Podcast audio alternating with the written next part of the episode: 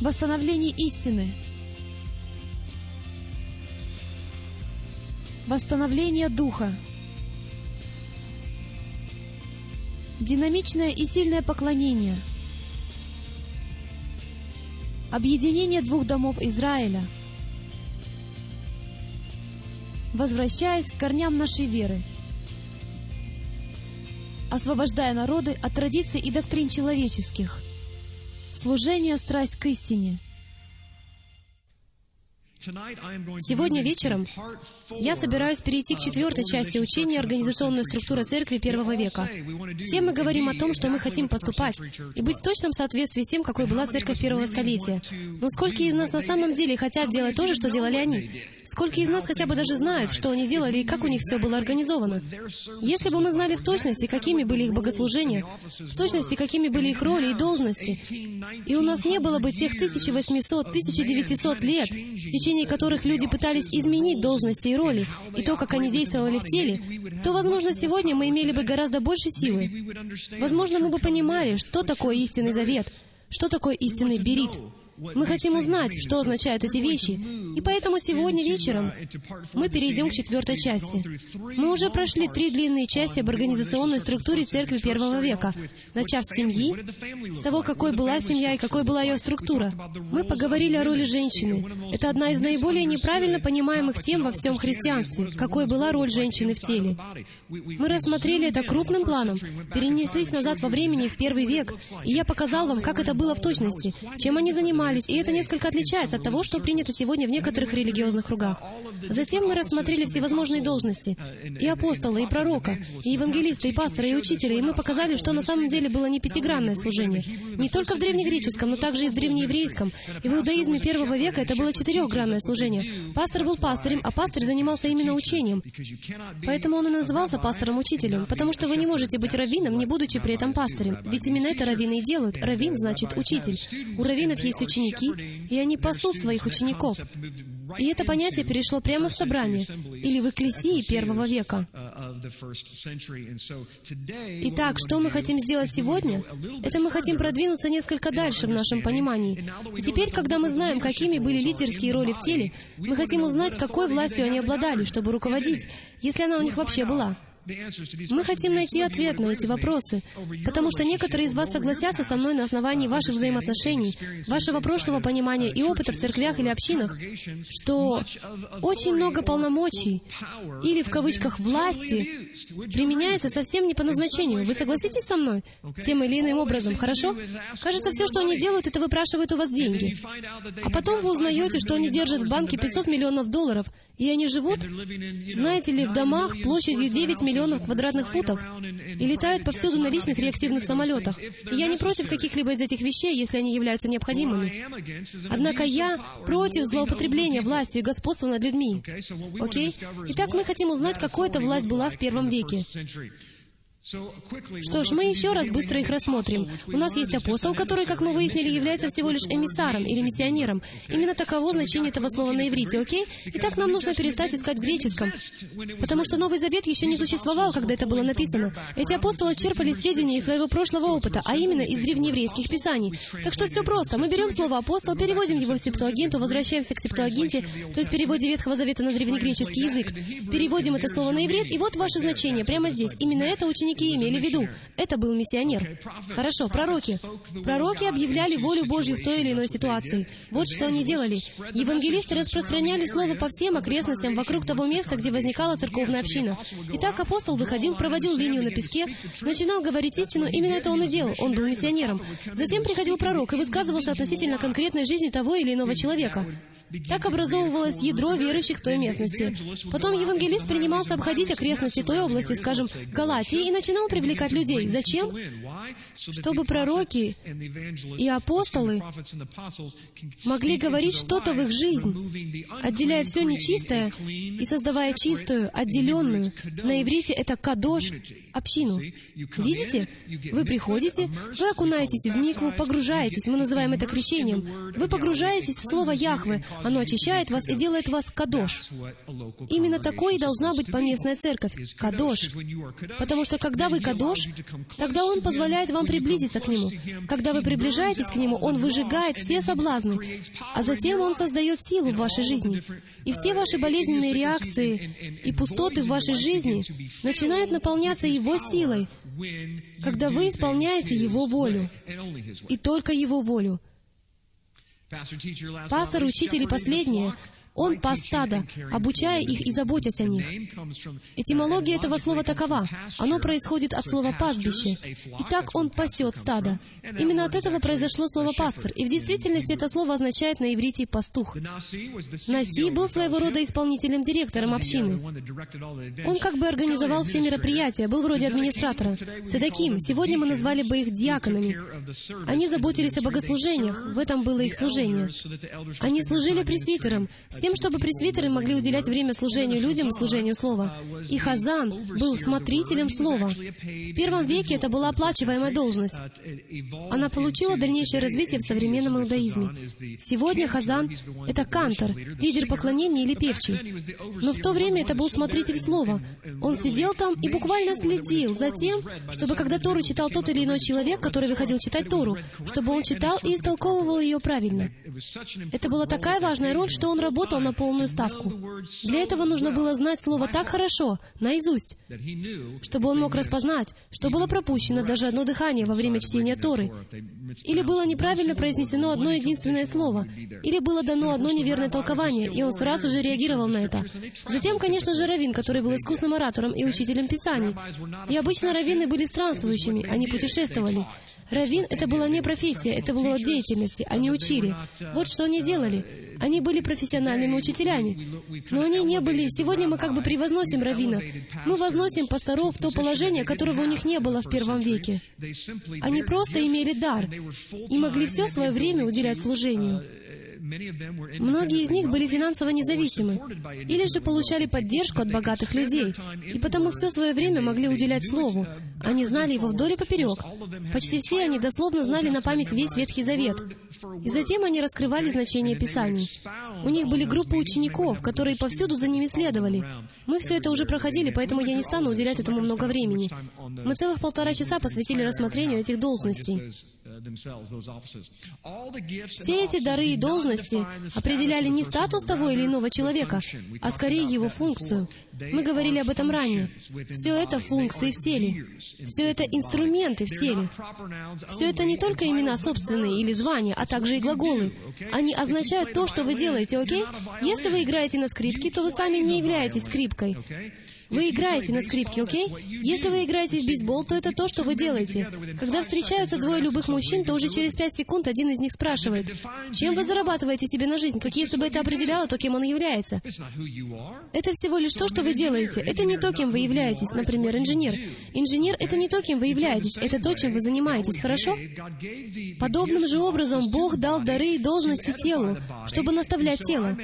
Итак, возможно, я являюсь учителем или пастором, или пастырем, пастырем, или кем бы я ни был в то время, когда мне нужно им быть.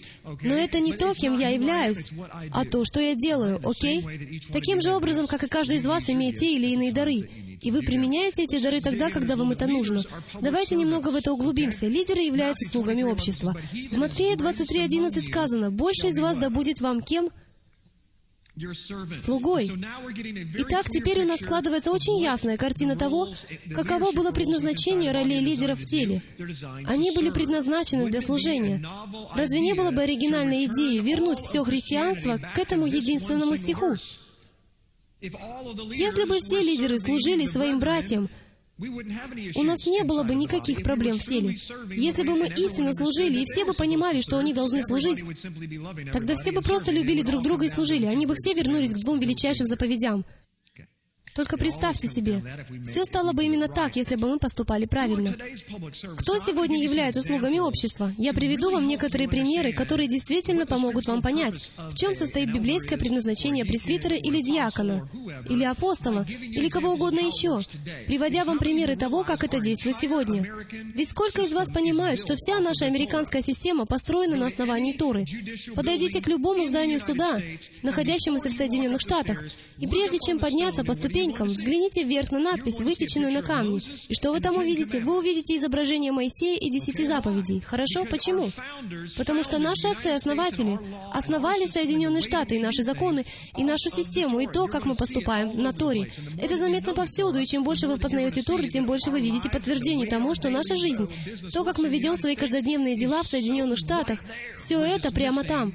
Нам не достает лишь того, от кого это пришло. Хорошо? Вся наша система, судебная система и все остальное ведет свое происхождение из первого века и из того, как они решали свои гражданские вопросы. Давайте поговорим об этом. Кто сегодня является слугами общества? Полицейские — это очевидно, что они слуги общества. Пожарные, военные, политики. Считается, что они должны служить обществу. Давайте минутку поговорим вот о чем. Кто такой полицейский? Что делает полицейский? Очень хорошо. Полицейский служит тем, кто находится в его юрисдикции и защищает их. Это прежде всего. Обладает ли он какой-либо властью над теми, кто не находится в его юрисдикции? Он ничего не может с ними сделать, окей? Его власть распространяется лишь на его юрисдикцию, на его участок как и на поместную церковь. Номер два. Ему предоставлены определенные полномочия с тем, чтобы он эффективно и правильно использовал свой талант. Согласитесь ли вы со мной, что полицейский имеет власть над каждым человеком из тех, кто сидит в этом помещении? Но является ли это заслугой данного конкретного человека? Ведь в ту же секунду, как только он возвращается домой в воскресенье и снимает с себя синюю фуражку и форму, а надевает бейсболку и жарит барбекю у себя на заднем дворе, то он становится всего лишь одним из нас. Является ли он полицейским? Конечно. Но почему же он становится совсем другим, когда он в форме? Потому что кому вы подчиняетесь? Подчиняетесь ли вы парню в бейсболке, который готовит гамбургеры? Разве играет какую-либо роль то, что он за человек, когда он приказывает вам остановить машину? Имеет ли значение то, какая у него стрижка, когда он приказывает вам остановить машину, будь то мужчина или женщина? Мне все равно, если вы не признаете женщину власти, но по какой-то странной причине вы все равно получаете штрафную квитанцию, когда она вас останавливает. И вы все равно должны ее принять. Итак, вы можете сколько хотите не соглашаться с тем, что женщины могут быть у власти, но произойдет одно из двух. Когда вас останавливает женщина-полицейский, вы все равно получаете штрафную квитанцию. А когда, вернувшись домой, вы обижаете жену, вам все равно придется извиниться. Не имеет значения, что вы думаете о власти. Вы подчиняетесь вовсе не человеку. Вы подчиняетесь чему? Закону который стоит за этим человеком.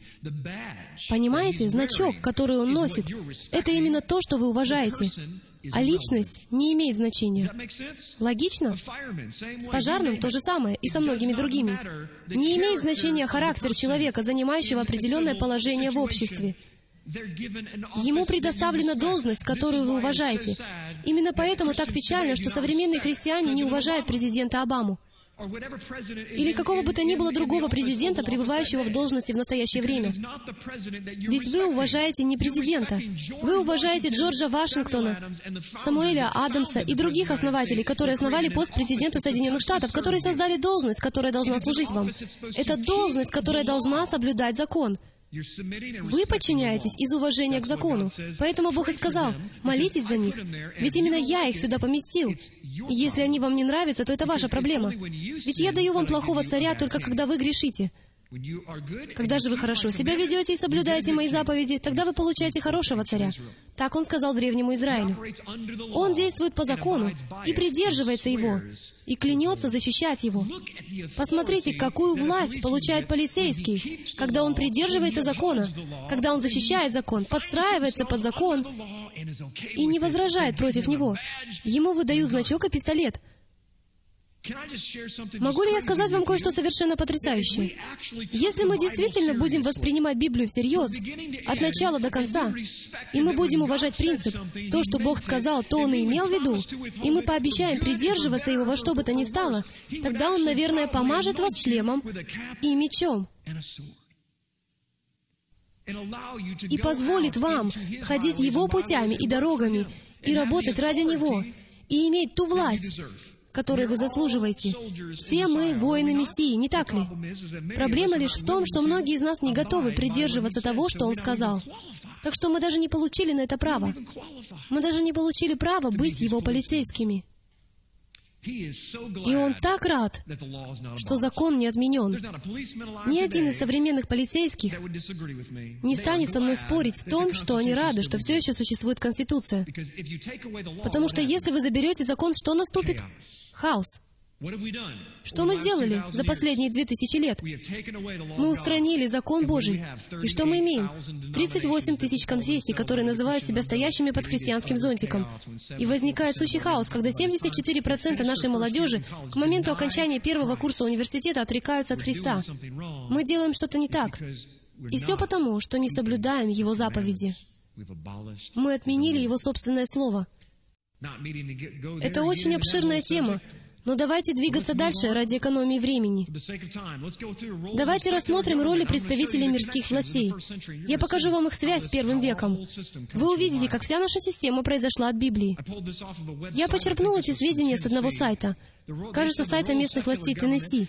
Там указаны такие роли мирских властей, как обеспечение защиты со стороны полицейских и пожарных, честная и справедливая судебная система, уборка мусора и отходов, а также их экологически чистая утилизация — поддержание дорог в хорошем состоянии, осуществление санитарного и экологического контроля над продуктами питания, воздушной средой и водой. Я подумал, что это очень интересно. Почему? Потому что параллели с духовными, церковными властями на лицо. Эти роли идентичны. Я так и не смог найти никаких отличий. Давайте их рассмотрим. Защита со стороны полицейских и пожарных — это лидеры. Их задача — замечать волков, которые приходят в город, а также лашон хара, что на иврите означает злоязычие. Злой язык — это то, что погубит все тело. Язык воспаляет круг жизни, согласно Якову. Честная и справедливая судебная система в первом веке называлась Бейдин, хорошо? Бейт означает «дом», «один» означает «суд». Это был дом суда, это была судебная система. В каждой общине существовал свой Бейдин, свои начальники. Это называлось начальники синагоги. Поэтому, когда вы в Новом Завете встречаете выражение «начальники синагоги», то именно это имеется в виду. Три человека, которые имелись в каждом поместном собрании. Они председательствовали на судебных процессах. Итак, если у вас возникала какая-то проблема с тем или иным братом из конгрегации, и это проблема личного характера, то вашей обязанностью было прежде всего обратиться к нему, не так ли? Затем что? Если вы не можете приобрести своего брата, то вы берете с собой еще кого-то, и потом что? Что вы делаете? В вашей Библии, в 18 главе Матфея сказано, «Обратись ко всей церкви». Однако мы не знаем того, что это древнееврейская идиома. Фразой «бейдин» называли конгрегацию. Начальники синагоги были представителями конгрегации. Они никогда не могли бы взять то или иное постановление конгрегации или какую-то ситуацию личного характера и представить ее всему телу. Вы бы хотели, чтобы ваше белье было продемонстрировано всем, кто находится в синагоге? Вовсе нет. Ведь эти люди являются судьями, они не начальники. Есть ли в этом хоть немного смысла? Вы же не придете на судебное заседание, не повернетесь к судьям спиной и не скажете, «Хорошо, сейчас я расскажу о моем деле всем, кто пришел сюда посмотреть суд надо мной. Теперь вы судьи». Нам не удалось сделать все правильно первые три раза, поэтому я предоставлю это вам. Нет. Хорошо? Если мы будем изучать Библию и познавать, как действовала церковь первого столетия, то в ней так не делали. Они приносили все дела начальникам синагоги, и это называлось Бейдин. Поэтому он и говорит, не иди к мирским властям, потому что я дал тебе власти. Я дал тебе начальников и правителей, знающих мое слово. Доверься им. Тебе нельзя выходить к внешним. Не уродуйте систему. Если имеешь что-то против своего брата, иди к нему. Если ты не сможешь его приобрести, тогда возьми с собой еще кого-то. Если тогда не сможешь его приобрести, веди его в Бейдин. По сути, это является посредничеством. Это посредники. Это три человека, которые посредничают в той или иной ситуации. А затем, если в конце концов ничего не получится, сколько из вас знают, что если достаточно долго переговариваться, то результат будет? Но если этого не произойдет, тогда начальники разберутся с этой ситуацией. Они скажут, вот что должно произойти, вот такой штраф ты должен заплатить. Или вот что тебе придется сделать, чтобы исправить это положение, поскольку вы не можете, у вас такой гордый дух и так далее и тому подобное. Они могут сделать это обеим сторонам. Окей, я не собирался подробно рассматривать Бейдин, но большинство из вас раньше об этом вообще не слышали. Мы уже поступали так в своей общине, и прямо сейчас мы проходим этот же самый процесс, потому что посредничество — это важно. Когда у вас возникают проблемы во взаимоотношениях, вы должны иметь возможность к кому-то обратиться. И это не должен быть ваш друг в Соскачевине или Западной Вирджинии, или ваш сосед через дорогу, которому вы рассказываете плохое о своем брате. Именно так и распадается вся система. Придите к своему брату в одиночку, приведите с собой еще кого-то, а затем приведите его на посредническое собрание, и все останется в рамках семьи. Это не должно стать известно всему миру через Facebook. Хорошо. Следующее. Уборка мусора и отходов, а также их экологически чистая утилизация. Именно в этом заключается наша работа. Когда в теле появляется грех, с ним нужно разбираться по-библейски. Именно этим и должны заниматься лидеры. Таковы предоставленные им полномочия. Им предоставили такие полномочия, потому что они знают Слово Яхве, и они помазаны и достаточно уравновешены, чтобы знать, как именно следует поступать согласно Писанию. Даже когда это трудно сделать. Даже если все говорят, вы делаете неправильно, они поступают согласно Писаниям, потому что именно так они делают, они такие. Они так делают. Они делают то, что им говорит делать Писание. Они верят Ему. Давайте продолжим. Поддержание дорог в хорошем состоянии. В духовном руководстве это означает постоянно следить за тем, чтобы линии связи между руководством и остальным телом всегда были чистыми. Именно поэтому мы и проводим собрание членов Мишпахи. Это потому, что мы хотим, чтобы линии связи всегда оставались чистыми. Что делает враг? В чем заключается его работа? Как он действует? Вспомните о осаде. Его единственный прием состоит в чем?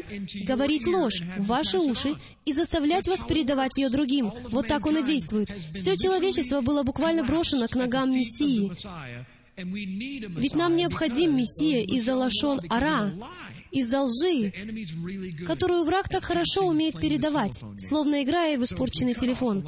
Итак, если мы обрубим линии связи врага и откроем линии связи... Люди, если у вас проблемы в семье между супругами, то это, наверное, потому что враг оборвал ту или иную линию связи. Именно так он и поступает, именно так он и действует. Начните разговаривать, смиритесь. Это имеет большое значение. Осуществление санитарного и экологического контроля над продуктами питания, над воздушной средой и водой. Есть ли что-либо более важное в поместном теле, чем следить за тем, чтобы людей учили истине, и чтобы дух постоянно двигался, чтобы омыть людей его словом? Это главная задача местных лидеров — следить за тем, чтобы пища, воздух и вода были правильными. И знаете что? Люди иногда будут думать, что пища не является чистой. Мы поговорим об этом немного позже. Как определять и кому определять, что является чистым? Как нам узнать, каким воздухом полезно дышать? Что, если один человек говорит... И мы поговорим об этом, потому что в конечном счете это является самой важной темой внутри поместного тела. Мы поговорим о духовных авторитетах. Что ж, давайте поговорим о балансе в гражданских властях. Приведу вам некоторые материальные примеры. Есть игроки, а также есть тренеры. Кто такие тренеры? Могут ли игроки делать все, что они хотят? Конечно, могут. Если тренер предоставил им такую возможность. Вы можете подумать, значит, тренер самый главный. Нет. Кто находится над тренером? Кто имеет власть над тренером? Владельцы. Можно подумать, что же значит владельцы, миллиардеры являются главными в команде. Нет. Кто стоит над владельцами? Болельщики. Именно болельщики обладают всей полнотой истинной власти. Как насчет продавца в универмаге? У него есть некоторые полномочия, но управляющий отделом имеет полномочия отдавать ему распоряжение, а управляющий универмагом стоит над управляющим отделом, а еще выше районный менеджер, региональный менеджер, владелец компании, и в конце концов мы вновь возвращаемся к покупателю. Ветви государственной власти в Америке. Мы можем подумать, что президент Соединенных Штатов обладает наибольшей властью, но нет. Граждане обладают наибольшей властью в республике, потому что именно они приводят президентов к должности. Замечаете ли вы общий принцип? А как насчет баланса у библейских властей? Давайте выясним, как у них обстоят дела. Начинается все с обратной стороны. У нас есть семья, в семье есть дети, а дети находятся в подчинении у жены а та у мужа, а тот у Мессии, а тот у Яхвы. Внутри древней общины в Израиле именно так все и работало. Были израильтяне. В их число входили как таковые по рождению, так и те, которые проживали совместно с ними. Затем были десятиначальники, пятидесятиначальники, стоначальники, тысяченачальники и десятитысяченачальники, которые впоследствии стали называться старейшинами. Затем были священник, первосвященник Аарон, Иисус Навин, Моисей и, наконец, Яхвы. Видите этот образец?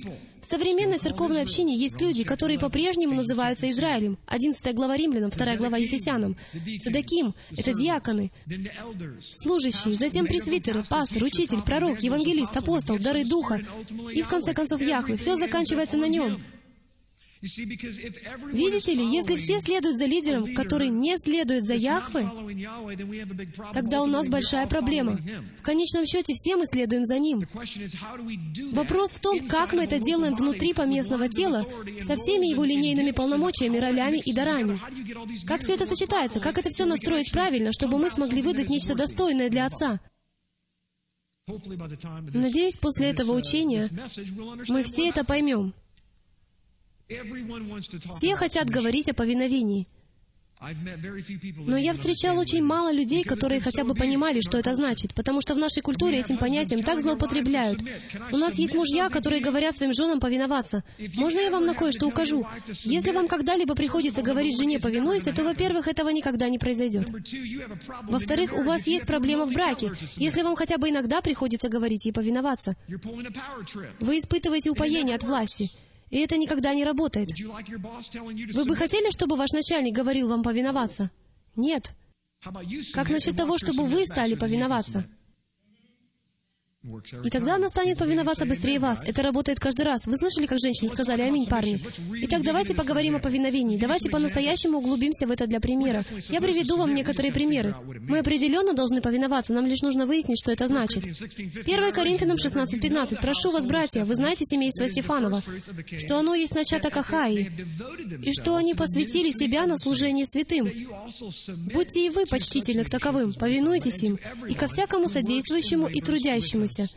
Что это значит? Евреям 13.17. «Повинуйтесь наставникам вашим и будьте покорны, ибо они неусыпно пекутся о душах ваших, как обязаны дать отчет, чтобы они делали это с радостью, а не воздыхая, ибо это для вас не полезно».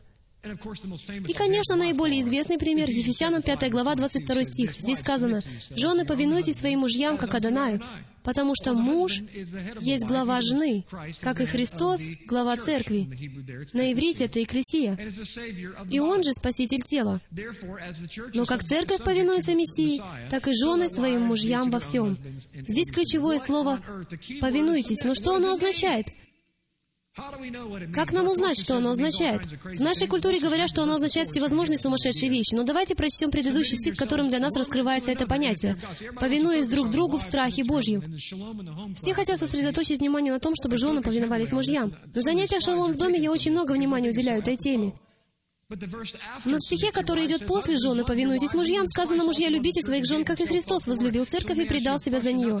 Итак, позвольте вам задать вопрос, чтобы не уклоняться от темы. Когда вы в последний раз жертвовали собой ради жены?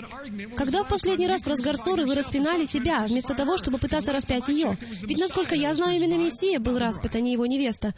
И не имеет значения, правы ли вы. Ваша обязанность — распинать себя. Хорошо? А теперь давайте еще ближе рассмотрим это слово «повиноваться». Ефесянам 5.22. «Повинуйтесь своим мужьям».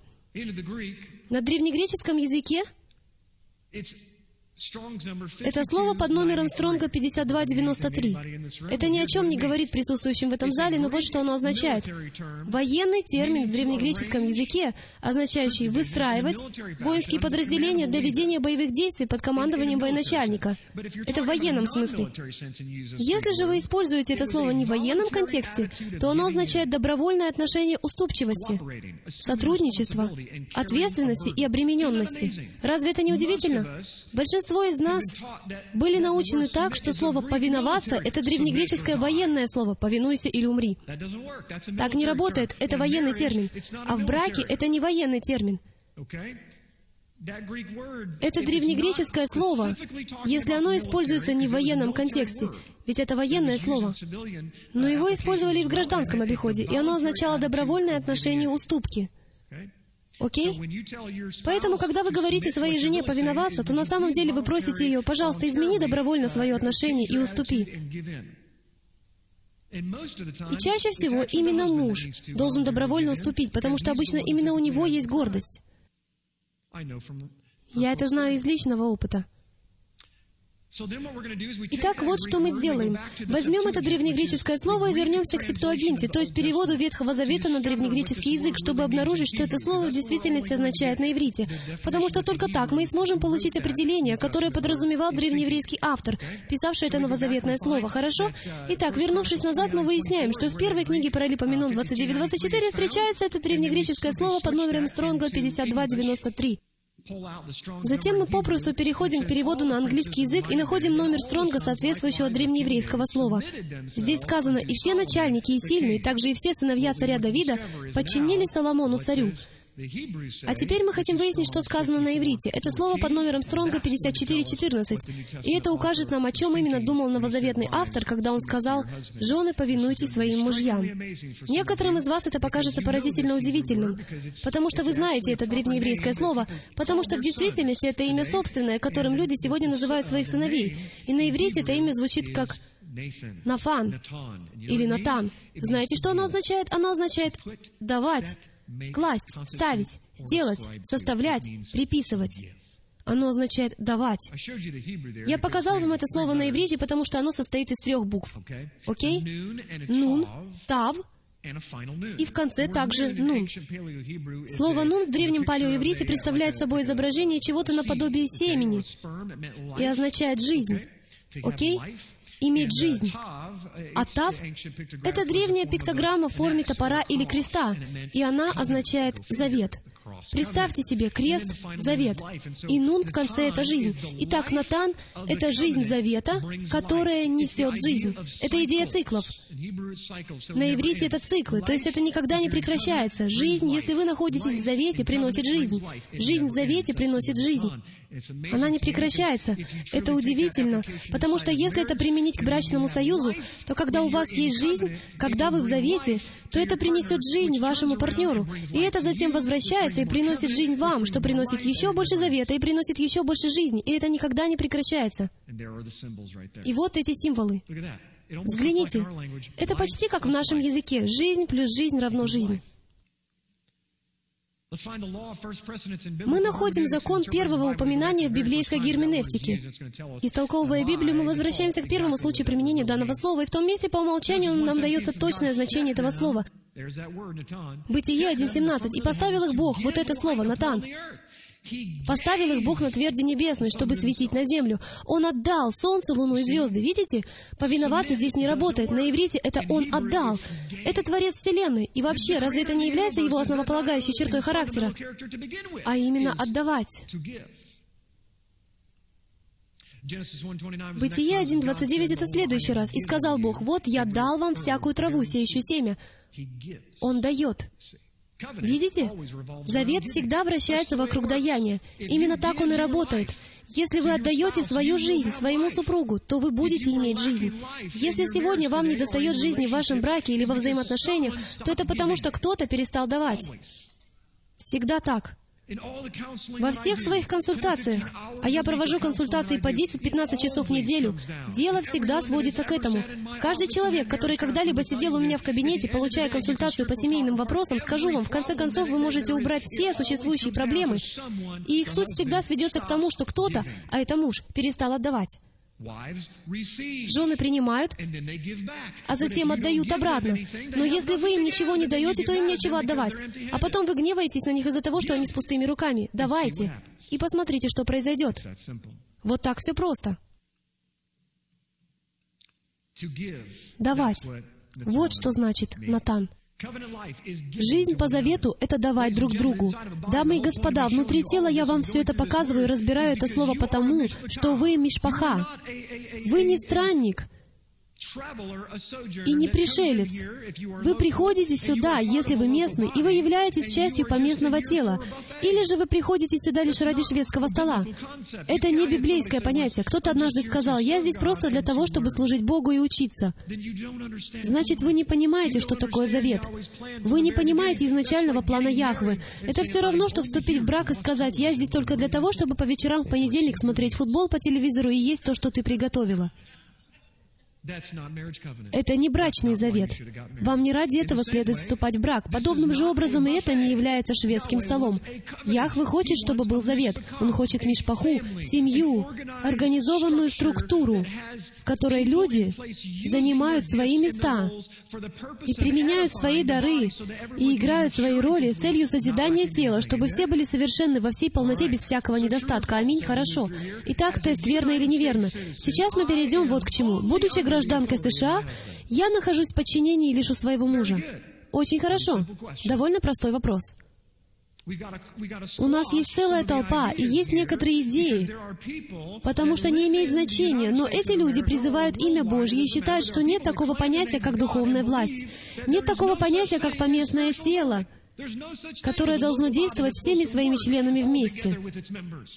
Мы лишь приходим, и мы учимся, но мы никак не взаимодействуем с людьми, потому что мы не хотим, чтобы люди знали, как у нас все запущено.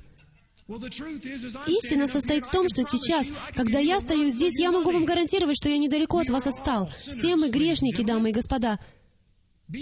Смиритесь, и Отец вознесет вас. Верно или неверно, в духовной власти. Мой муж является моим единственным духовным авторитетом и укрытием. Я слышал это снова и снова. Мой муж. Джим, я в завете только с Богом и с моим мужем. А больше я ни с кем не состою в завете. И, к сожалению, в большинстве христианских кругов нас никогда не учили, что это значит. Так что я не виню их за такую точку зрения. Я и сам так когда-то думал. Что вам это дает? Способность сделать то, что вы хотите, и когда вы это хотите, и вести себя так, как вы хотите, не принимая каких-либо наставлений. Через минуту все это станет еще более ясным. Верно или неверно, я состою в завете только с Богом и с моим мужем. Давайте выясним, верно ли это. Все мы это слышали. Разве это не должно быть только между мной и Богом? Это доктрина личных взаимоотношений. Я уже говорил об этом ранее, но я разовью эту тему всего лишь на несколько минут и покажу вам на основании Писания, что это является одним из наиболее опасных заявлений, которые когда-либо звучали с кафедр по всем Соединенным Штатам в современном христианстве. А именно, что Иисус является моим личным Спасителем, и у меня есть личные взаимоотношения с Ним. Не навязывайте мне ваше учение. У нас с Ним личные взаимоотношения. Это утверждение исходит прямо от Хасатана. В Библии вы его нигде не найдете. Это вымышленная доктрина в христианстве, которая развилась со временем, потому что ее не существовало ни в первом веке, ни в течение последующих 400 или 500 лет. Эта идея никогда не существовала. Всегда придавалось особое значение совместному поклонению. Всегда считалось, что ты член чего-то большего, чем ты сам. Никто и никогда не осмелился бы сказать, «Отойдите в сторону, это мои взаимоотношения», как если бы вы могли принимать решения, какие только хотите. Все, что мы делаем, либо обижает, либо ободряет все тело. Это либо оказывает на тело положительное влияние и созидает его, либо разрушает его. И я собираюсь доказать вам на основании Писания, что это выражение должно быть устранено из наших уст. Я не говорю, что не должно быть никаких личных суждений. Конечно, нет. В день суда вы предстанете перед Богом сами.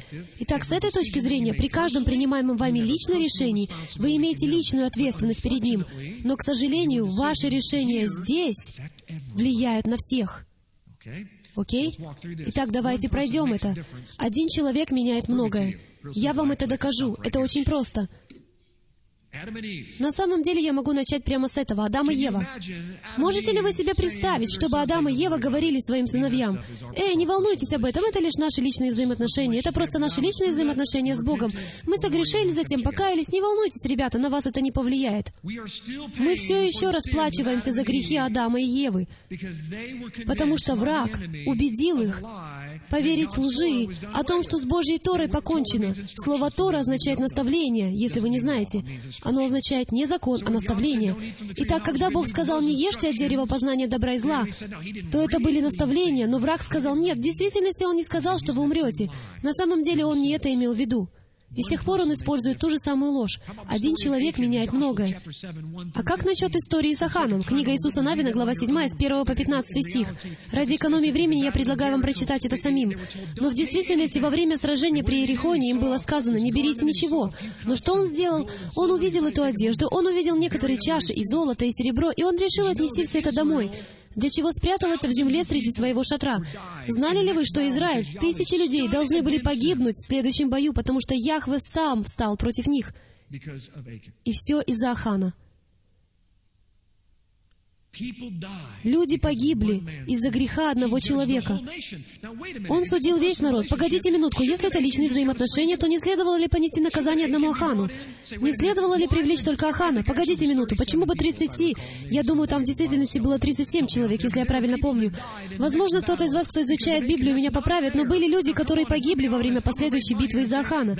Это несправедливо. Давайте мы будем честны. Я сам подниму руку и скажу, это несправедливо. Если согрешил Ахан, то те 37 человек человек не были ни в чем виноваты, потому что личные взаимоотношения Ахана — это не то, как на них смотрит Яхве. Кто-то скажет, «А, да это всего лишь Древний Израиль, извини, Чарли, Бог никогда не меняется».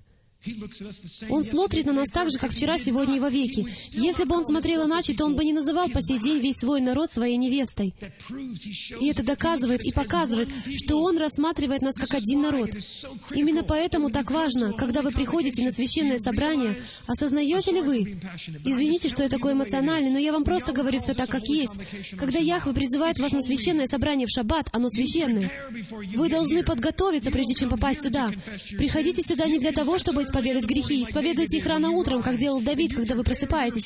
И приготовьте свое сердце, и включите несколько песен поклонения, и проявите любовь к своему супругу, проявите любовь к своей жене, наладьте отношения со своими детьми, и только потом приходите сюда, потому что тогда вы принесете помазание, а не проклятие. Не ждите, что Отец будет двигаться в этой общей атмосфере, если вы принесете бесов в этот дом. Не будьте Аханом. А как насчет Корея? 14 тысяч человек погибли, о чем сказано в 16 главе книги чисел, потому что Корея решил бросить вызов Маше, Моисею. Маше, я думаю, ты уже не лидер. Я думаю, ты поступаешь неправильно. Я думаю, следует идти налево. Моисей сказал, ну, я думаю, что следует идти направо, но если ты хочешь быть лидером, то пусть Бог сам выберет. И Моисей пал на колени лицом вниз, лег на землю, и произошло то, что Корей и все его люди, 14 тысяч человек, умерли от поражения из-за одного человека. И люди, с которыми он переговаривался, совершая лошонара, которых он собрал вместе своими сплетнями, видите ли, он не пошел к Моисею лично. Это классический пример церковного раскола, того, что мы называем церковным расколом. А я называю это триумфом врага внутри общины — Видите ли, он не пошел к Моисею. Он прежде всего пошел к своей семье, а затем он пошел к своим дальним родственникам, а затем он пошел к своим друзьям, а потом он собрал 250 лидеров Израиля, склонив их на свою сторону, так ни разу и не обратившись к Маше. Маше даже не подозревал обо всех этих сплетнях и пагубных событиях, происходивших за его спиной. 250 лидеров Моисея, дамы и господа, это очень много лидеров. Было бы много, если бы даже было просто сказано 250 человек, но это были 250 лидеров, восставших против Маше. И Маше сказал, «Я не знаю, о чем вы говорите. Можем ли мы начать переговоры об этом?» К тому времени все зашло слишком далеко, они попытались устранить Моисея. И слава Яхве, что именно Маше был единственным лидером, помазанным Яхве, и он уничтожил 14 тысяч человек. Некоторые из них даже не были виноваты. Они просто примкнули. Они услышали что-то, пришедшее к ним спустя пять поколений, это, если хотите, был секонд-хенд, и они в это поверили. Можно мне кое-что сказать? Никогда не верьте тому, что слышите. Никогда. Знали ли вы, что по Конституции Соединенных Штатов внутри нашей судебной системы вы никогда не должны верить без свидетеля. Извините, вы никогда не должны верить обвинению без свидетеля. Необходимо, чтобы был свидетель. Знаете, откуда они это взяли? Они это взяли из Торы. Что именно говорит Тора? Что только при ком?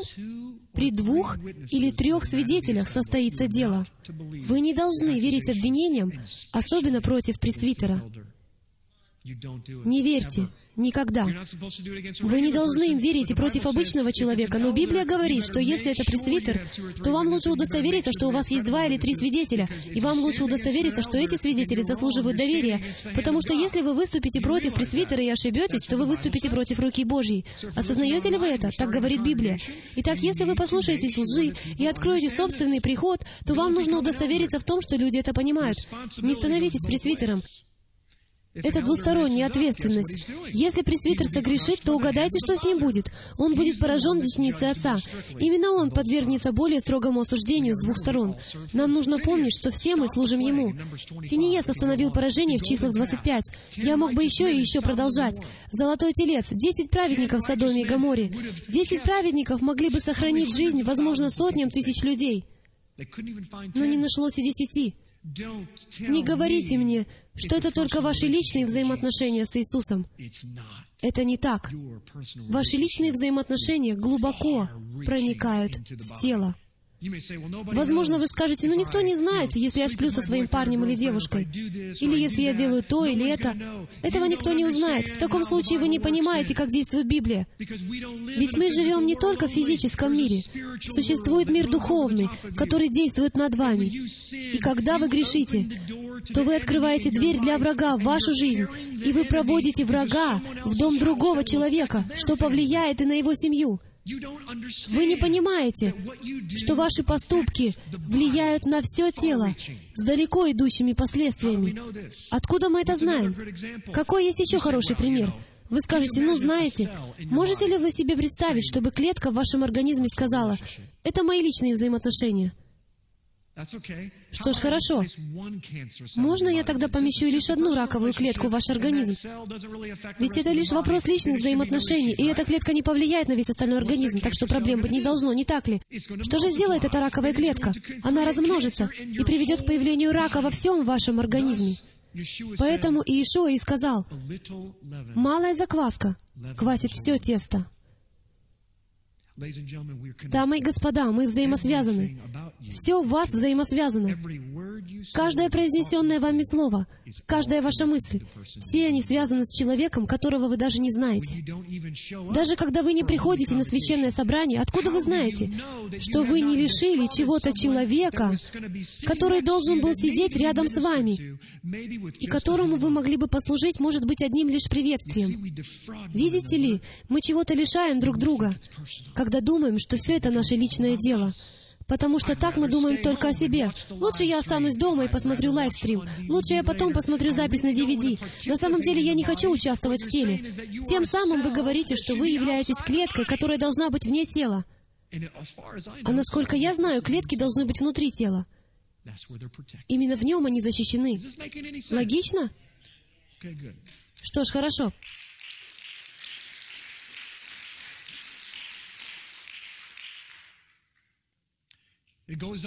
Продолжаем. Перепись Давида. Умерло 70 тысяч человек. Знаете, я должен быть по-настоящему честен с вами в этом. Я на днях прочитал эту историю, и мне показалось, что я еще никогда ее не читал. Я подумал, откуда взялась эта история? Я никогда даже не слышал о ней. Давид проводит перепись населения. Я читал об этом, но у меня это вылетело из головы, ведь в Библии всего 9 миллионов историй. Давид хочет провести перепись населения. Знаете зачем? Я прочитал это четыре раза, прежде чем понял, что в действительности происходило. Давид провел перепись населения, потому что он хотел посмотреть, насколько выросло царство под его руководством. Яхва осудил его за это. Погибло 70 тысяч человек из-за гордыни Давида. Вы скажете, ну что в этом такого, всего лишь провести перепись? Нет, он присвоил себе честь того, что Яхве делал в том городе и том царстве, который он дал Давиду. И тот захотел поставить себе в заслугу то, насколько выросло население в его царствовании. Итак, отец предложил ему выбрать из трех вариантов того, как он хочет быть наказанным. И он выбрал третий вариант, то есть просто моровую язву, которая продолжалась в течение 72 часов. И за 72 часа эта моровая язва погубила 70 тысяч человек. Каин — очевидный пример, шторм Ионы. Я мог бы еще продолжать и продолжать. 1 Коринфянам 5.6. Нечем вам хвалиться. Разве не знаете, что малая закваска квасит все тесто? Как мы уже упоминали несколько минут назад и решение Иерусалимского совещания в Деяниях 15 главе. Одно совещание повлияло на всех в теле. Думаю, потребовался бы час, чтобы перечислить все эти примеры. Мы все взаимосвязаны и состоим в завете друг с другом. Как муж и жена, послушайте это внимательно, как муж и жена состоят друг с другом в завете, имея различные властные роли, так и все мы состоим друг с другом в завете, в поместном собрании, имея различные властные роли.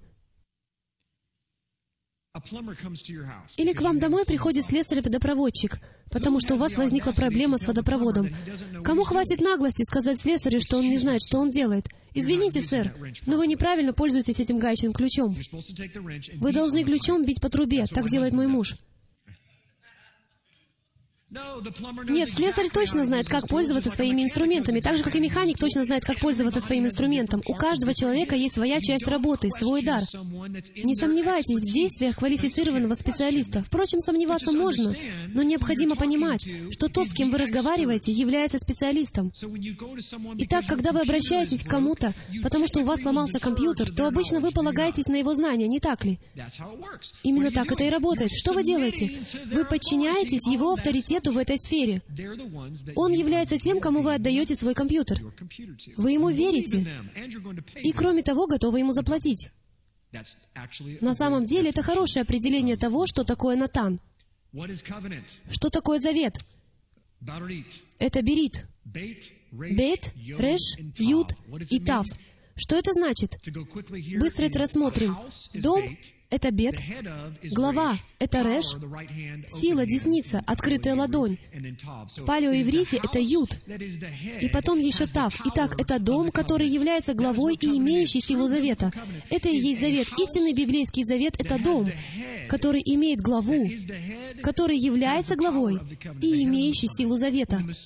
Глава — это Мессия. Когда Мессия является главой вашего дома, тогда вы обладаете силой внутри своего завета. Это и есть истинный завет.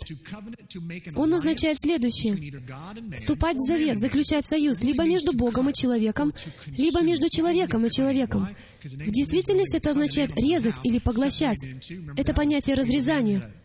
Почему? Потому что в Древнем Израиле они разрезали животное пополам, разделяли его надвое. Помните, как Авраам заключал личный завет с Яхвой? И Господь прошел посреди двух частей, окей? Та же мысль заключена и в брачном завете. Два человека разрезаются до самого сердца. Когда они говорят «да», то понятия не имеют, что их ждет. Они будут разрезаны. Именно таким является истинный завет. Он придет и вырежет из супругов все раковые клетки, о которых те даже не подозревают, и сделает их одним целым. Это слово под номером Стронга 1262 «бара», что значит «есть» или «поглощать». Именно поэтому христиане и религиозные люди любят есть вместе. Окей? В действительности вы заключаете завет. Вы вступаете в завет. Послушайте вот это. Его изначальное намерение было таким, чтобы его народ состоял в близком завете друг с другом, внутри поместного тела, и повиновался тем дарам, которые он дал телу. Именно так это и работает.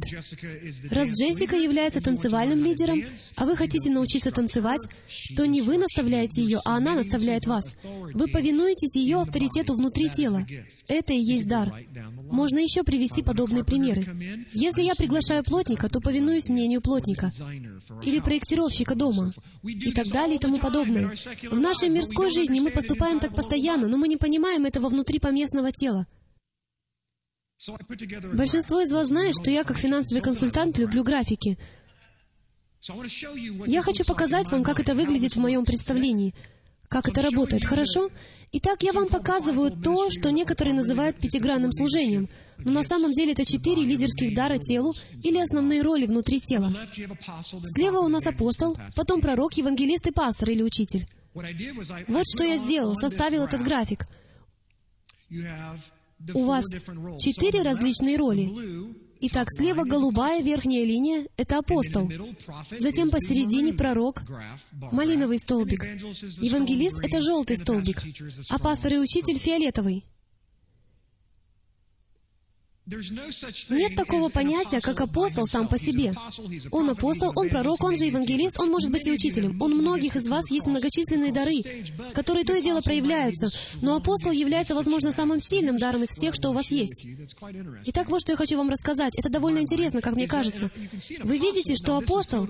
Кстати, все это совершенно гипотетически, окей? Но у этого конкретного апостола низкий столбик пророка. Хорошо? Итак, этот конкретный апостол находится на низком уровне как пророк. Что же, по вашему мнению, он будет делать, когда встретится с пророком? Он будет повиноваться тому, что будет говорить пророк, потому что сам он не является пророком. Он находится на очень низком уровне в этом смысле, окей? Таким же образом и пророк находится на довольно низком уровне, как евангелист.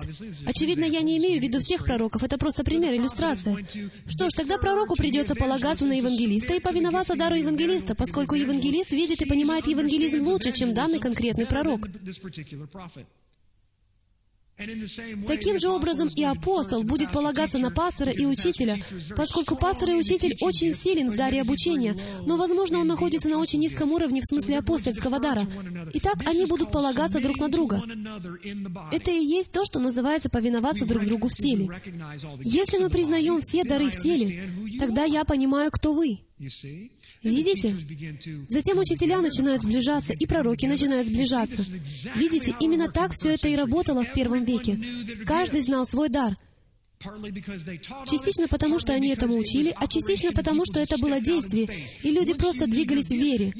Как только вы узнаете, какой у вас дар, вы начинаете общаться с такими же людьми. Точно так же, как если бы мы упали на землю с неба, все 150 человек, находящихся в этой комнате, и каждые 50 из них говорили бы на том или ином языке, так что образовалось бы три различные группы. Дайте им 20 минут, и 150 человек в итоге разобьются на три разные группы согласно их языку.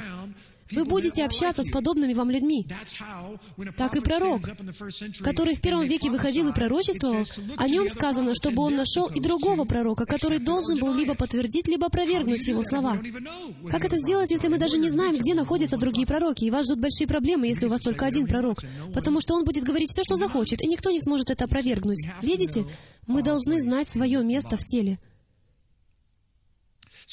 Итак, вот что мы имеем. Все подходит друг к другу. Я составил эту иллюстрацию, потому что, по моему мнению, именно так все работало в первом веке, именно так это и работает сегодня. В самом центре внимания поместной Мишпахии и в конечном счете всего Израиля, вообще народа Божьего, в общем, как избранного народа, является видение. Видение и послание от Яхвы. В действительности, я мог бы посвятить этому целую проповедь. Если вы не задумывались ни о чем другом, о чем я упоминал, послушайте, что я скажу вам прямо сейчас. Самой важной частью поместной семьи является видение. В этом смысл вашего существования внутри этого поместного тела. Видением одного поместного тела может быть доставка продовольствия нуждающимся, бездомным. И, возможно, это и все. Может быть, это содержать пункт раздачи продуктов питания. Пусть это даже не община верующих, но именно этим и занимается данная организация. Каким бы ни было видение, вы приходите к этой же идее. Вы соглашаетесь с этим видением, и вы связаны за пределами этого центрального круга видения. Там есть другие круги. На самом деле три других круга. Один из них — это пресвитеры, еще один из них — это цедаким, диаконы, и еще один — это люди. И вы заметите, что эти круги невозможно разъединить. Они тесно связаны с видением. Внутри пресвитеров есть все эти прочие дары. Есть служение вспоможения, пророки, евангелисты, пасторы, учителя, пастыри, есть дар чудотворения, языки. Все это интегрировано в эти круги. Но и сами круги никоим образом не отделены друг от друга, однако есть одна проблема. Когда индивидуумы концентрируют внимание на том или ином второстепенном вопросе, не влияющем на цель или видение, и помещают его в центр внимания, это проблема. Когда у кого-то есть любимая доктрина или любимое богословское понятие или идея, которая является второстепенным вопросом, не имеющим никакого отношения к центральному видению, зачем он туда был призван или вовлечен? Скажем, это дар языков или какой-то иной второстепенный доктринальный вопрос. Кто-то скажет, я не согласен с языками, или я согласен с языками. Это второстепенный вопрос. Это может быть какое-то конкретное учение. Скажем, учитель какой-то поместной церкви или пастор, или пастор, или раввин, или пресвитер, или старейшина, или епископ. Какой бы термин вы ни использовали из Писаний, это все одно и то же слово. Пастырь. Вам не нравится то или иное учение. Может быть, однажды вечером он отклонился от темы. Все, я ухожу отсюда. Погодите. Это же всего лишь одно учение. Это второстепенный вопрос. Или как насчет вопроса дисциплины или взаимоотношений? Вы обнаружили, что у одного из пресвитеров возникла какая-то проблема с другим человеком. Давайте пойдем даже дальше. Ведь почти каждый из присутствующих, наверное, посещал или знал церковную общину, лидер которой впал в любодеяние или прелюбодеяние. Имеет ли это фундаментальное влияние на центральное ядро видения этого тела? Ведь если вы будете следовать за человеком, то вы уйдете из этой церкви. Но если вы следуете за Яхве посредством лидеров этой церкви, и у них на месте Бейдин, и у них есть организационная структура, построенная по образцу первого века, то они разберутся с этой ситуацией, и в результате все тело станет еще сильнее. Видите? Если же вы следуете за человеком, то вы уйдете из общины из-за второстепенного вопроса. Утверждаю ли я, что Бог не говорил вам из нее уходить? Нет, возможно, и говорил. Но обычно происходит не так. Это редкое исключение. Ведь что произойдет, если члены вашего тела просто возьмут и уйдут? Возьмите, к примеру, свое физическое тело. Что, если у вашей руки возникнут серьезные разногласия с вашим левым глазом? И она просто возьмет и уйдет. Ее нет. Вы только что лишились руки. Какое-то время у вас будет все нормально. Вы сможете действовать одной рукой, вы сможете водить машину одной рукой. Но в какой-то момент вам станет сложно. В какой-то момент, если вы оставите все как есть, то и ваша левая рука уйдет. И теперь вы будете ходить вообще без рук. Люди, вот что происходит в наших телах. Вот что происходит в церковных общинах по всему миру. Дело в том, что мы не понимаем, что такое завет. Мы не понимаем, что такое близость. Мы не понимаем, что такое любовь. Мы не понимаем, что такое самопожертвование. Мы не понимаем, что такое. Мы даже не знаем, какие у нас духовные дары. Мы даже не знаем, каковы роли в теле. Мы даже не знаем, что входит в обязанности диакона. Мы должны все это узнать, иначе наши тела распадутся. И вот что мы будем тогда делать — играть в церковь. Но только не в этом доме. Мы ни во что не будем играть. Когда у людей возникают такие проблемы, и они концентрируют внимание на этих вопросах, пусть даже из очень хороших побуждений, но когда они говорят о них и поступают в связи с ними не по-библейски, то вот что они на самом деле говорят. Они хотят искусственными кирпичами заменить живые камни. Они хотят, чтобы все были одинаковыми. Они хотят, чтобы все верили одинаково, выглядели одинаково, одевались одинаково, говорили одинаково, ходили одинаково. Так нельзя. Все мы разные. Что, если бы я захотел, чтобы моя рука стала похожей на мою ногу? Вы смеетесь, но именно так мы и поступаем. Мы говорим, погоди минутку. Ты должен с такой же страстью стремиться к тому же, к чему с такой страстью стремлюсь я. Нет. Все мы должны с одинаковой страстью стремиться к исполнению видения. Нам необходимо разнообразие. Взгляните на эту каменную стену. Библия не называет вас кирпичами. У Брэда Скотта есть потрясающее учение на эту тему. Библия не называет вас кирпичами. Кирпичи созданы искусственно. Вы не хотите в своей жизни ничего искусственного. Вы хотите Библия вас называет, Бог вас называет живыми камнями. Все вы разные. Большие, невысокие, худые, высокие, длинные.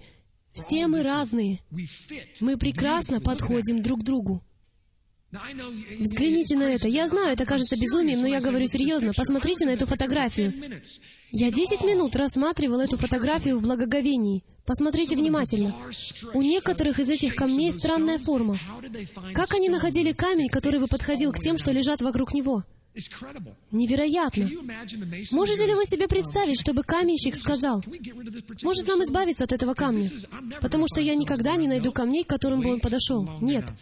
Подождите достаточно долго, и вы найдете камень, который подойдет к остальным. Видите ли, меня не интересует, и я не считаю, что в церковных общинах надо просто помазывать пресвитеры, бум-бум-бум, лишь потому, что вы хотите иметь пресвитеров. Нет, подождите. У нас есть камень. Давайте подождем правильного камня, чтобы возвести это строение. Если вы сделаете это правильно с первого раза, то вы получите твердое основание. Хорошо? Мы ищем живые камни. Я хочу, чтобы вы были разными. Я хочу, чтобы кто-то страстно верил в тот или иной духовный дар. Я хочу, чтобы кто-то страстно верил в это служение.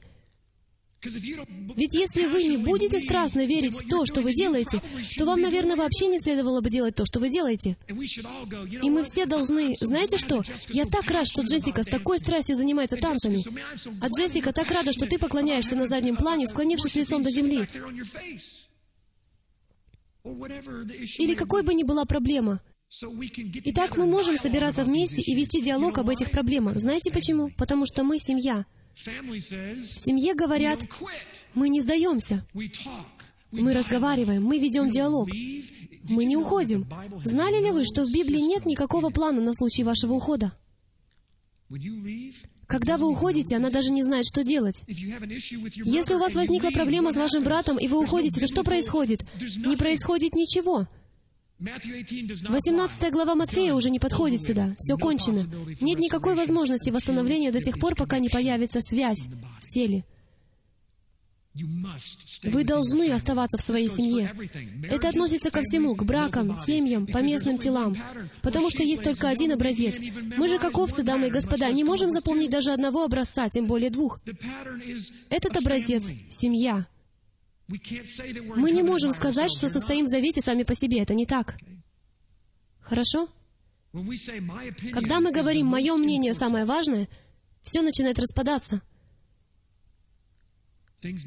Потому что все мы взаимосвязаны.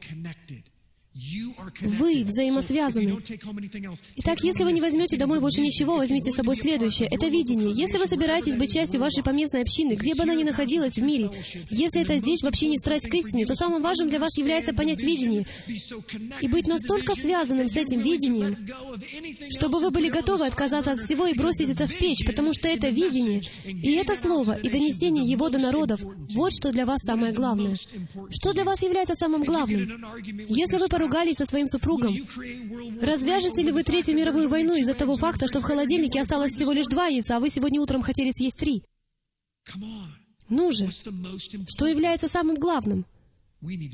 Нам нужно это обсудить. Нам нужно это выяснить.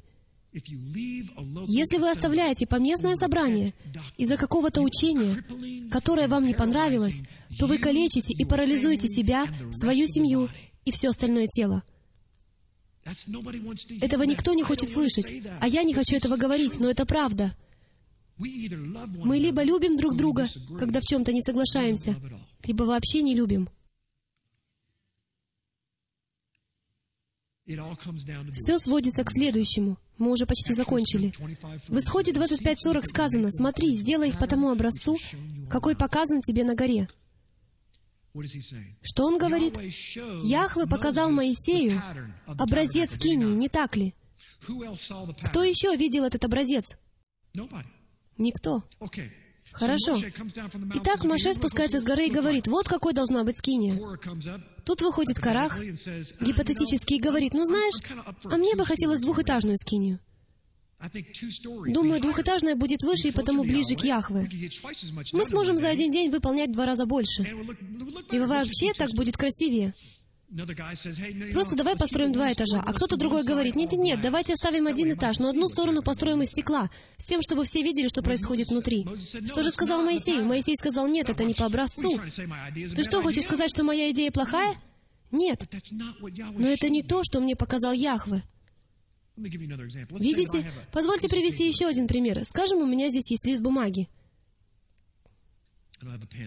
И у меня есть ручка. Представьте, что я взял лист бумаги и нарисовал на нем яблоко. Вы знаете, что это яблоко? Оно красное и похоже на яблоко. А сверху у него маленький стебелек. И у меня есть четверо или пятеро человек, стоящих рядом, и все члены нашей команды совершенно уверены в том, что это и есть видение. То есть это яблоко. Хорошо, а еще у меня есть и другие пять-шесть человек, у каждого из которых тоже по листу бумаги. Ну, например, они предложили взять лишь нижнюю часть яблока, только нижнюю часть. И так они пришли и говорят, я на самом деле считаю, что именно это нам и следует делать делать. Давайте, идите сюда.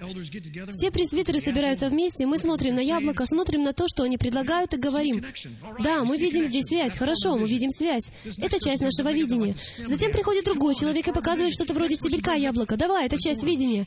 А следующий человек приносит апельсин. Ну-ка, хорошо.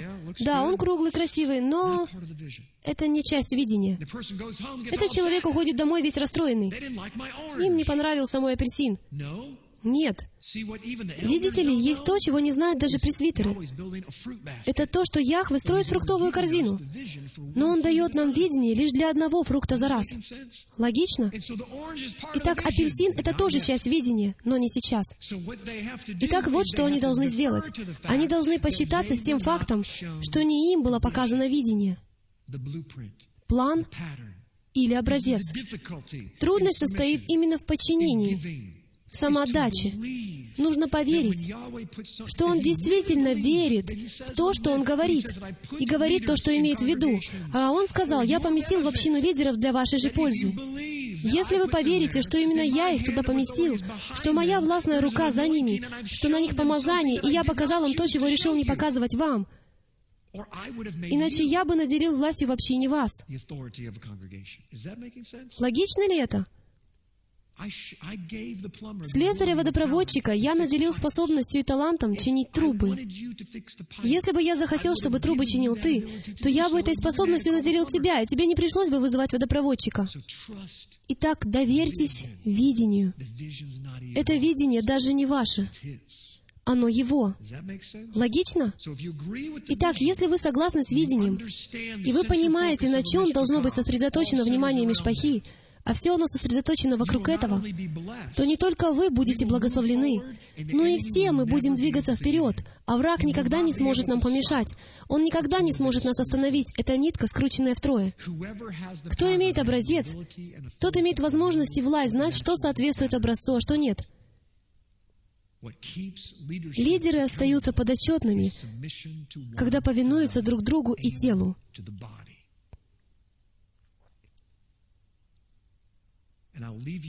И в завершение я расскажу вам такую историю. В третьем веке жил один актер-язычник. Этот актер-язычник был спасен. Он принял Иешуа как своего Мессию. Что ж, это большая проблема, поскольку он мог зарабатывать только актерством, а в то время женщинам нельзя было быть актрисами, и потому юношей часто принуждали быть гомосексуалистами, и считалось, что они сыграют женские роли гораздо лучше. А представления были очень и очень эмоциональными в то время. Итак, вот что он сделал. Не желая более вращаться внутри языческой системы, он подумал, что будет хорошей идеей открыть школу актерского мастерства, чтобы обучать актеров играть с другой точки зрения. Но прежде чем он это сделал, ведь он понимал, что здесь дело не в его личных отношениях. Это для того, чтобы показать вам, как в то время действовала община. Даже в то время. Хотя и она во многом заблуждалась, я вам это хочу показать. Это потрясающе. Он пошел к старейшинам своей общины и сказал, вот о чем я подумываю. А что думаете вы, следует ли мне это делать? Пресвитеры провели собрание и сказали, нет, это языческое занятие, тебе не следует этого делать. Но прежде чем мы дадим тебе наше окончательное авторитетное решение по этому делу, это удивительно. Они обратились по этому вопросу к другой общине, которая была в другом городе, в Карфагене.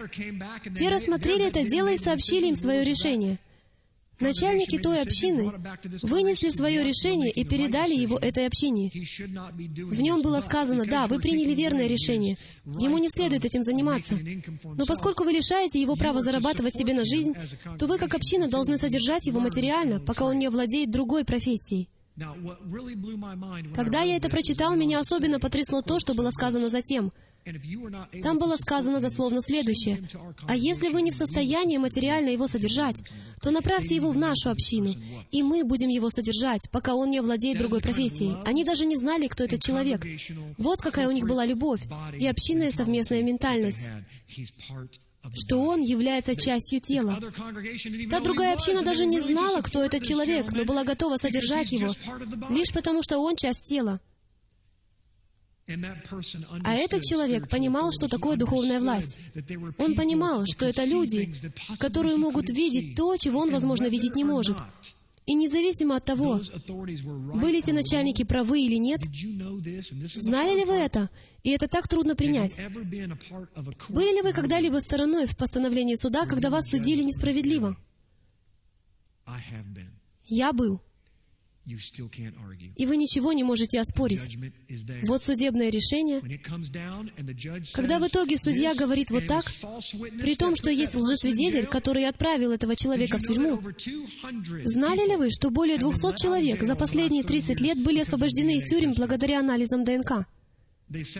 Они более 20 лет просидели в тюрьмах по ложным обвинениям. Но ничего не могли с этим поделать. Подобным же образом и в отношении духовных решений Яхве говорит, что как во времена Маше, так и в первом веке, так и сегодня, как было сказано в 18 главе Матфея, когда начальники принимают решения, там я посреди них. Это цитата из того стиха, где сказано, где двое или трое собраны во имя Мое, там я посреди них. Не имеет значения, приняли они правильное решение или нет, он поддерживает своих правителей, как в случае с Ананией и Сапфирой. Продайте все, что имеете. Они этого не сделали. Он их убил. Все потому, что ученики ввели правила. Почему? Потому что когда все резко меняется, и они принимают неправильное решение, это не ваша проблема. Они подотчетны перед Ним. Им нужно будет покаяться и принять строгое наказание прямо от Отца. Имеет ли это вообще смысл? Хорошо. Пожалуйста, встаньте вместе со мной. Давайте помолимся. Я немного задержал вас сегодня вечером. Я прошу прощения, но это очень важное слово. Отче, большое тебе спасибо. Я молюсь, чтобы Ты обратил всех нас к пониманию Твоего Слова. Что когда мы возлюбим друг друга и будем повиноваться друг другу, дарам, которые есть в теле, не обязательно самому человеку, но Тебе, действующему через этого человека дарами и ролями, которыми Ты его наделил, тогда это принесет благословение нам, защиту нам. И в конечном счете это принесет нам жизнь и чувство удовлетворения, которого мы так ищем. Отче, я молюсь, чтобы Ты искоренил все зло в этом мире, и чтобы Ты начал судить Дом Божий, ибо с него начинается суд. Пусть наши структуры будут такими, какими они должны быть. Пусть лидеры любят так, как они должны любить. Пусть они служат. И я молюсь, Отче, чтобы люди облегчили лидерам служения, чтобы они были благословением для всех тех общин, членами которых они являются, чтобы они помогали им, чтобы узнавали, какой у них дар, чтобы они учились возрастать в своих дарах и быть частью тела, не зрителями, а участниками. Отче, я молюсь о тех клетках, которые покинули тело. Приведи их домой. Во всех общинах, по всей стране, налаживая взаимоотношения. Учи людей тому, что значит быть семьей. Во имя Иешуа. И все сказали «Аминь». Хорошо. Шалом и шалом. Да благословит вас Господь Бог и сохранит вас, и да воссияет Его лицо на вас во все дни вашей жизни. Теперь вы можете разойтись.